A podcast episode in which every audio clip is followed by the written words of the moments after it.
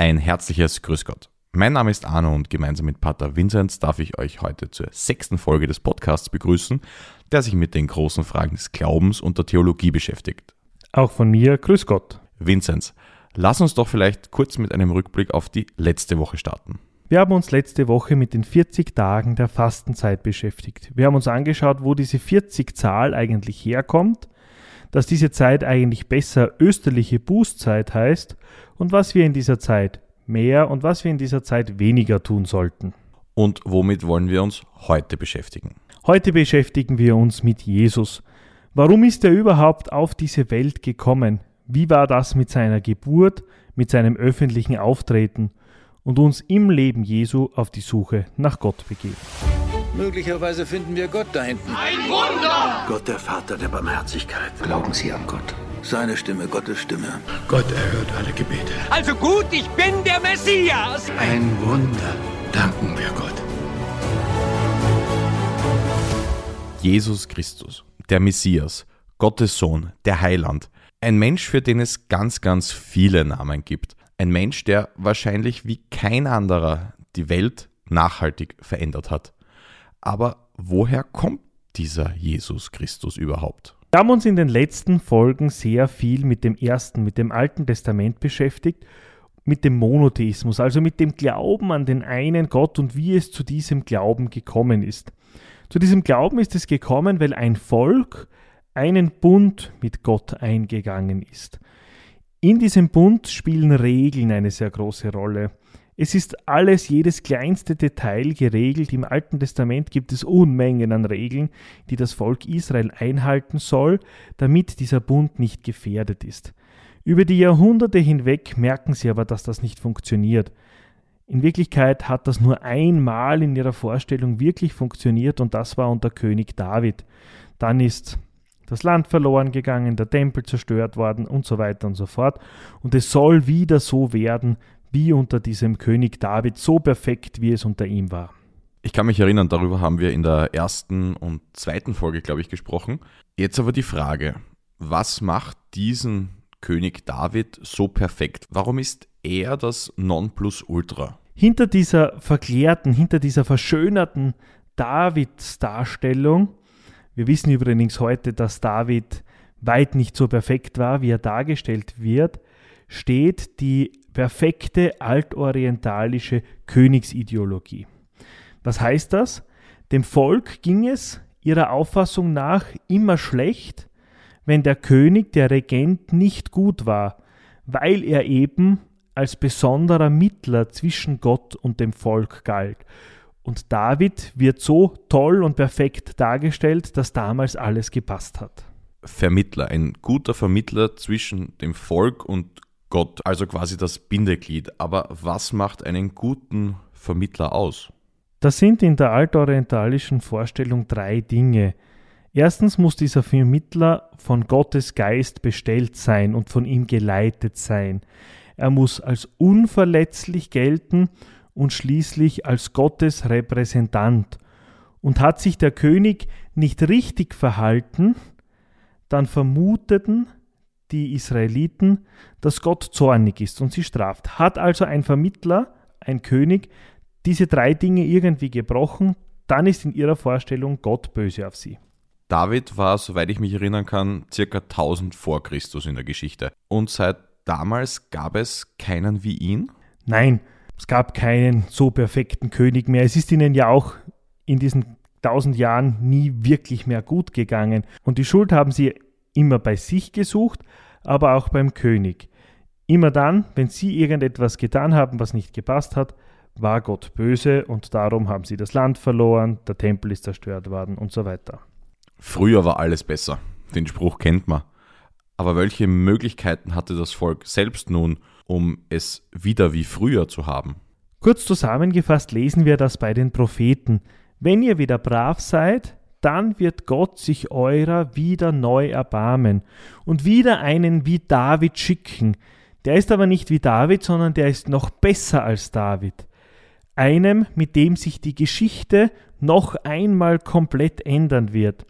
Dieser Messias, der da kommt, wird alles verändern, weil ihm dann alle Macht auf dieser Welt gegeben ist. Du hast von Propheten gesprochen, aber wo können wir das genau nachlesen? Das Alte Testament gibt uns viele Anzeichen für diesen Messias, der wiederkommt. Eine ganz wichtige ist vielleicht im Buch Daniel zu finden. Da wird der Traum des Daniel beschrieben, der einen Menschen vom Himmel kommen sieht. Und dieser Mensch, der da vom Himmel kommt, dem wird alle Gewalt über alle Königreiche gegeben. Das heißt, beim ersten Kommen Gottes, was wir bei Mose gesehen haben, offenbart sich Gott nur einem Volk, dem Volk der Israeliten.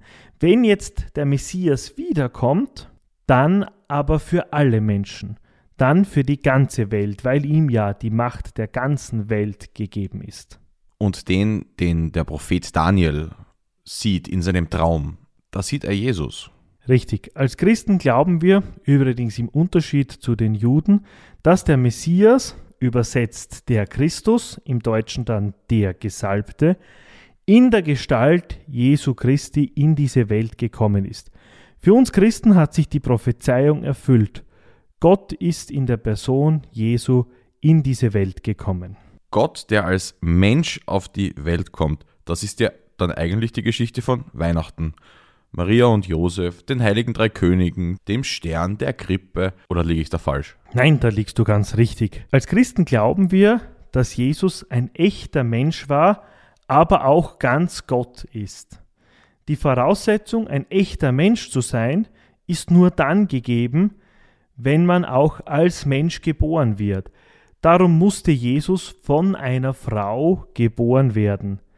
Er musste aber auch ganz Gott sein, wenn er der Messias ist, und darum muss auch Gott hier seinen Beitrag leisten und dafür sorgen, dass Maria schwanger werden kann, ohne dass ein anderer Mann da seine Finger im Spiel hat. Und welche Rolle spielt dann Josef in der ganzen Geschichte? Josef hat hier zwei Aufgaben. Die erste ist eine ganz praktische. Eine Frau mit einem Kind zur damaligen Zeit gilt als nichts und niemand, kann fast nicht überleben. Das heißt, Josef übernimmt die Stiefvaterschaft, die Ziehvaterschaft für diesen Jesus und sorgt somit dafür, dass diese Familie überleben kann. Das ist der praktische Grund. Dann gibt es noch einen theologischen Grund. Im Alten Testament lesen wir immer wieder, dass der Messias aus dem Haus und dem Geschlecht David stammen muss. Das heißt, aus der Familie, aus der der erste König David, bei dem alles perfekt war, auch stammt, der diese Familie sogar gegründet hat. Und Josef, tausend Jahre später, gehört zu dieser Familie des David.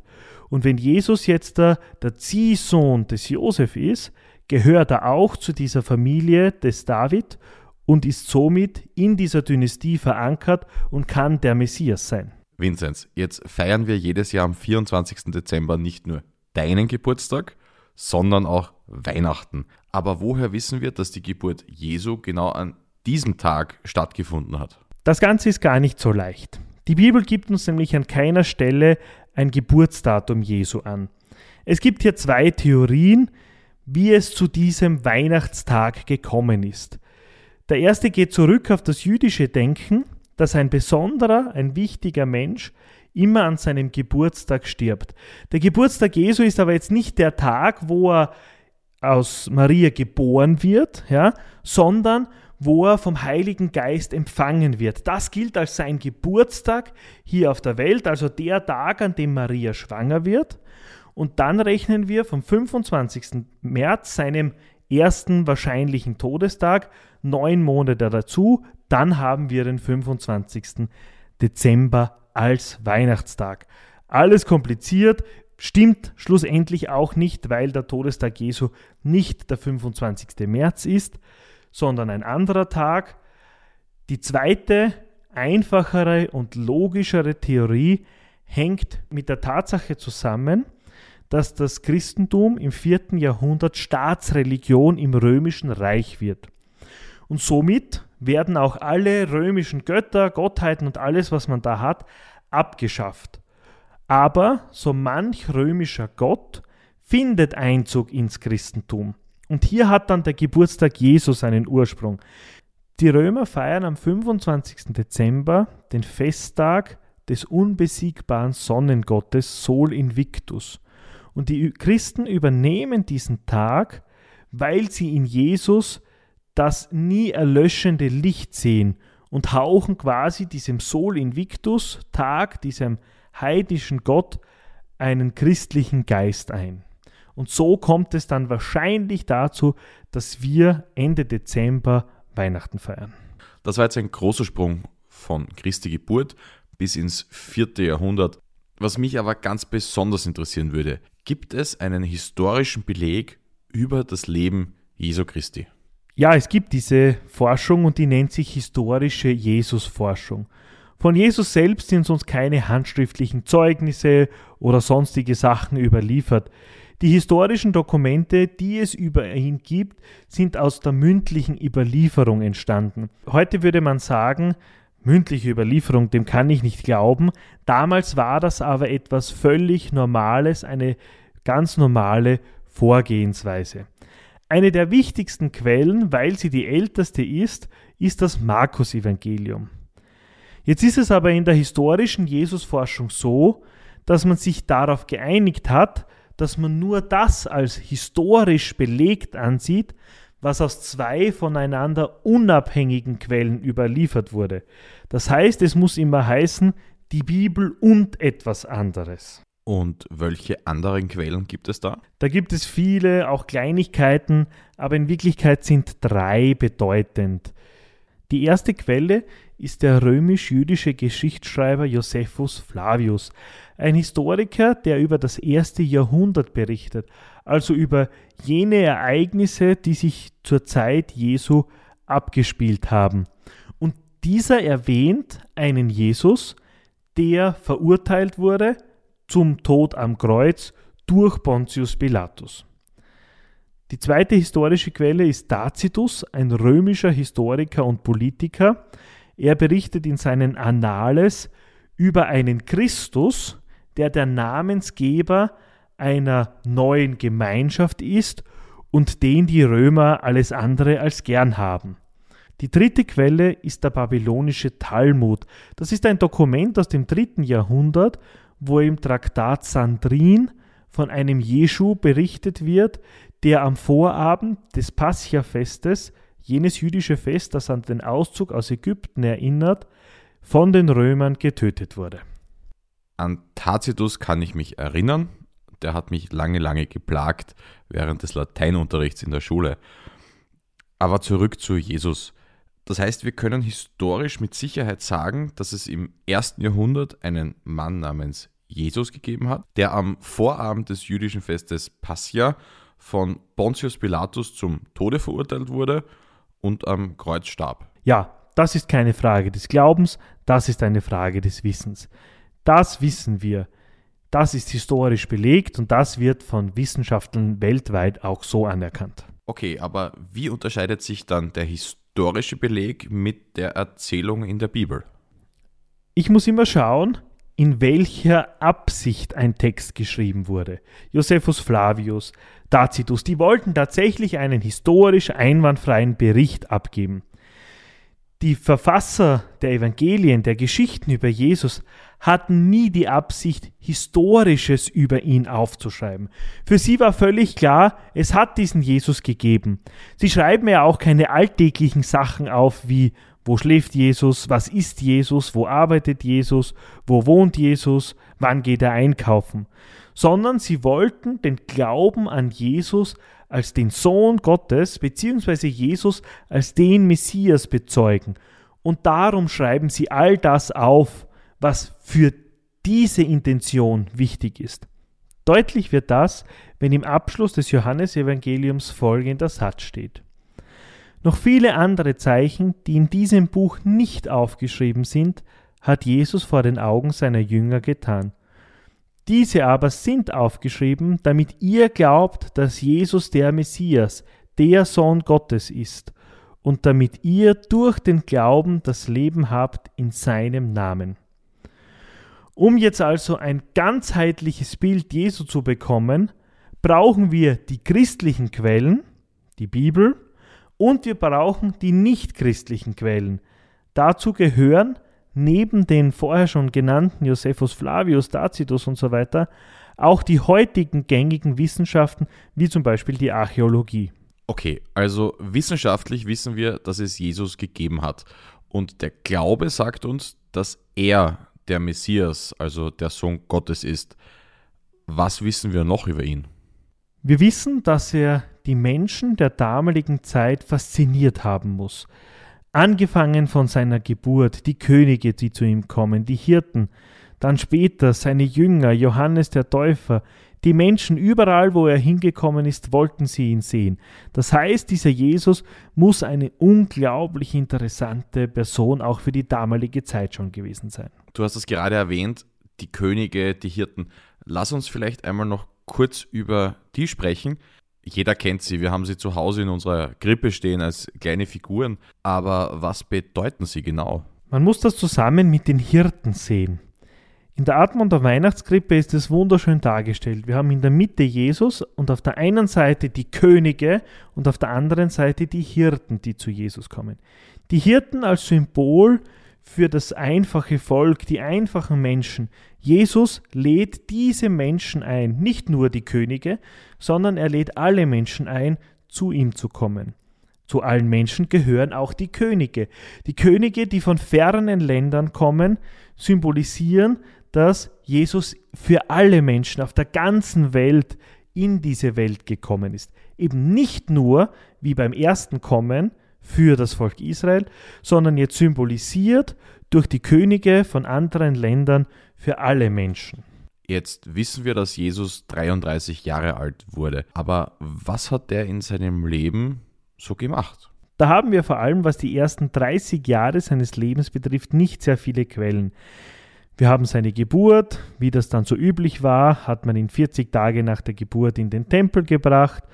Dann haben wir irgendwann noch einmal eine Geschichte, wo er als Jugendlicher im Tempel ist, wo das wahrscheinlich seine Bar Mitzwa war.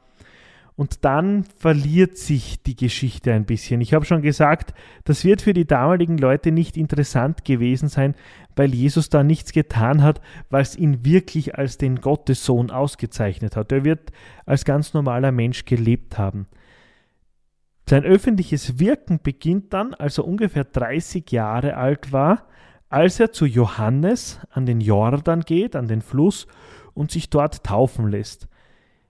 Johannes tauft dort die Menschen. Das ist nicht die Taufe, die wir kennen, wo wir Mitglieder in der Kirche werden, Christen werden, sondern Johannes tauft diese Menschen in Vorbereitung auf Jesus. Das heißt, er wäscht alles ab, was die Menschen hindert, zu diesem Messias zu gehen, wenn er wiederkommt.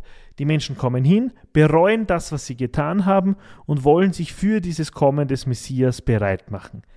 Jesus geht auch zu diesem Johannes, den er kennt, aber es passiert etwas, was bei sonst keinem passiert. In dem Moment, als Johannes Jesus tauft, öffnet sich der Himmel und man hört eine Stimme, das ist mein geliebter Sohn. Und das ist so die Initialzündung für das öffentliche Wirken Jesu.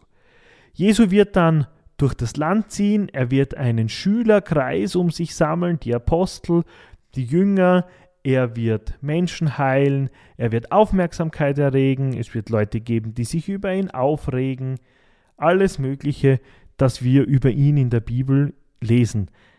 Die ganzen Geschichten, die wir eben über ihn lesen, finden in diesen drei Jahren vom öffentlichen Wirken bis zu seinem Tod statt. Also ihm widerfährt quasi alles, was auch heute einer Person erfahren würde, die im Mittelpunkt steht. Jetzt gibt es solche Wanderprediger, solche Menschen wie Jesus immer wieder. Dennoch nimmt Jesus hier eine Sonderrolle ein, weil alle diese anderen Wanderprediger sind so Selbstgurus, die sich selbst so ein bisschen in den Mittelpunkt stellen. Das tut Jesus aber nie und das will er auch nicht.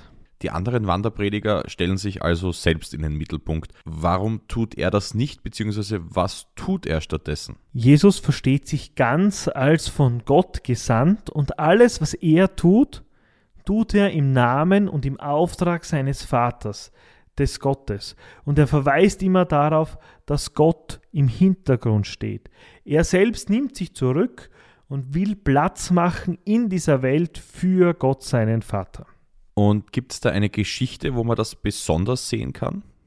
Ja, und die Geschichte, die ich dir erzählen möchte, ist die Geschichte von unserem Sprichwort, wer von euch ohne Sünde ist, werfe den ersten Stein. Jesus ist den Schriftgelehrten, den Pharisäern damals ein Dorn im Auge gewesen. Und sie haben immer wieder versucht, ihm irgendwie eine Falle zu stellen. Und eines Tages ist Jesus im Tempel und die Schriftgelehrten bringen eine Frau, die auf frischer Tat beim Fremdgehen erwischt wurde. Und im Gesetz des Mose steht, eine Frau, die das tut, muss gesteinigt werden. Und sie gehen jetzt zu Jesus und sagen ihm, was sollen wir mit dieser Frau tun?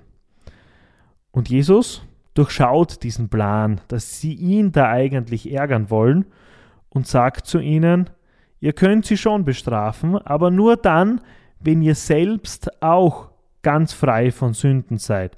Wer also ohne Sünde ist, werfe den ersten Stein. Was passiert? Die Frau überlebt. Keiner wirft einen Stein, alle gehen sie nach Hause. Jesus bleibt alleine zurück und spricht ihr dann das zu, was diese Frau braucht, nämlich die Liebe und die Vergebung Gottes. Jesus sagt dieser Frau, Gott hat dir vergeben, Gott liebt dich, geh jetzt weg und ändere dein Leben, mach dein Leben wieder gut. Wer ohne Sünde sei, werfe den ersten Stein. Ein Motto, das damals galt und vielleicht auch noch heute. Wie könnten wir das in unserer jetzigen Zeit verstehen? Es gibt da ein Lied von Udo Jürgens, das heißt ein ehrenwertes Haus. Es beginnt in diesem Mietshaus leben wir seit einem Jahr und sind hier wohl bekannt.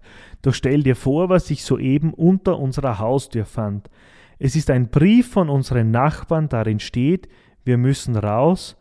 Du und ich, wir passen nicht in dieses ehrenwerte Haus. Die Gemeinschaft der Mieter stößt sich an der wilden Ehe eines jungen Paares, sieht aber, die eigenen Fehler nicht. Das Lied geht dann weiter. Den Brief hat unterschrieben die Frau, die immer Lügen erzählt. Den Brief hat unterschrieben der Kerl, der seine Tochter schlägt.